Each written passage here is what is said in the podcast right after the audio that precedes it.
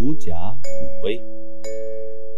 有一只老虎肚子饿了，在森林里寻找食物，突然看到前面有只狐狸正在散步，老虎纵身一跃扑了过去，毫不费力地将狐狸逮住。老虎望着自己的食物，张开了血盆大口。狐狸急中生智，故作沉着地喝道：“放肆！难道不知道？”我是百兽之王吗？竟然还敢吃我！老虎赶紧收住了口，半信半疑地问：“嗯，你说你是百兽之王，有什么凭据呀？”狐狸慢条斯理地说：“你既然不信，就跟在我后面，我让你见识见识本王的威风。”老虎心想：走一趟就走一趟，如果你骗我。